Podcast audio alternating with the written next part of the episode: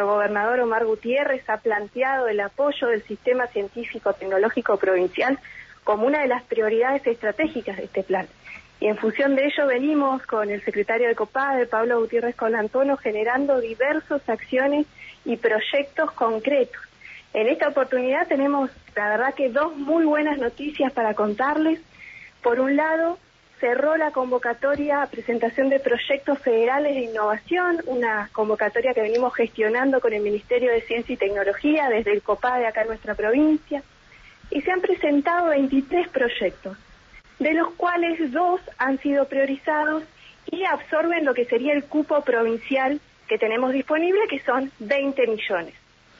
Sí, estos dos proyectos, uno que bueno tiene una inversión de más de 14 millones de pesos, es para crear el primer laboratorio de metrología de equipos biomédicos de la provincia del Neuquén. Un nombre que parece complejo, pero que en realidad tiene es muy simple de explicar y tiene una utilidad, un gran impacto en nuestra provincia. Este laboratorio se va a encargar de realizar todos los estudios, mediciones, calibración, seguimiento, trazabilidad de todos los equipos que tienen que ver con la salud del sistema público-privado, por ejemplo, los equipos de rayos X, los electrobisturíes, los ecógrafos, se va a encargar de hacer como la historia clínica de cada uno de estos equipos para garantizar su funcionamiento, para darle seguridad a los pacientes, pero también para capacitar y para preparar a los estudiantes y obviamente para brindar un mejor servicio. Hoy para realizar este estudio de cualquier equipo, las reparaciones de los equipos, hay que llevarlos a otras provincias o tienen que venir equipamientos de otros lugares del país. Y esto lo vamos a empezar a realizar acá, en la provincia del Neuquén, con un proyecto que ha presentado el Ministerio de Salud para crear este primer laboratorio. Por otro lado, el segundo proyecto implica mejorar la producción avícola y de hongos en Aluminé. Es un proyecto que ha presentado la municipalidad para crear una sala de faena en la localidad, incorporar tecnología y también mejorar la planta de sustrato de hongos. Un trabajo, un proyecto que va a permitir diversificar la economía local y generar nuevos puestos de trabajo ahí en Aluminé. El resto de los proyectos son, como te decía, 21 proyectos que quedaron afuera por más de 80 millones de pesos. Tienen que ver también, por ejemplo, con cuestiones vinculadas a,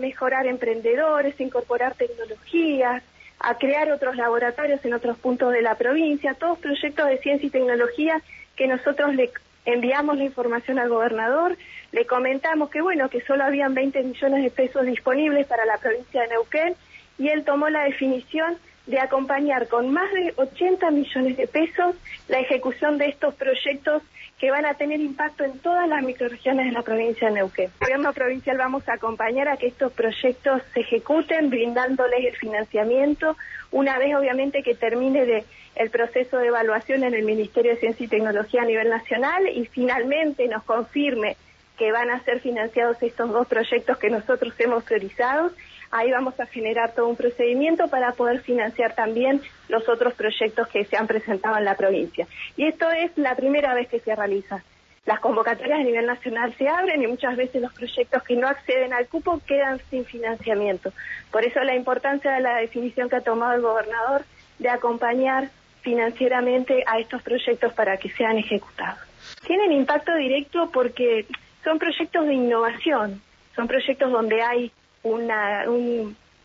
se toma, por ejemplo, el riesgo de asumir. Las personas que, que preparan estos proyectos asumen el riesgo, por eso siempre se financian con aportes no reintegrables. No son créditos, son aportes no reintegrables que no es necesario después hacer una devolución. Y que también implican un, un aporte, porque, eh, por ejemplo, son 80 el 80% del proyecto es un aporte no reintegrable, pero el 20% restante tienen que ponerlo los solicitantes, que pueden ser los municipios, que pueden ser organizaciones de la sociedad civil, que pueden ser empresas. Entonces también vamos autorizando que cada vez aumente más la inversión en temas científicos tecnológicos en la provincia, por eso para nosotros es tan importante impulsarlos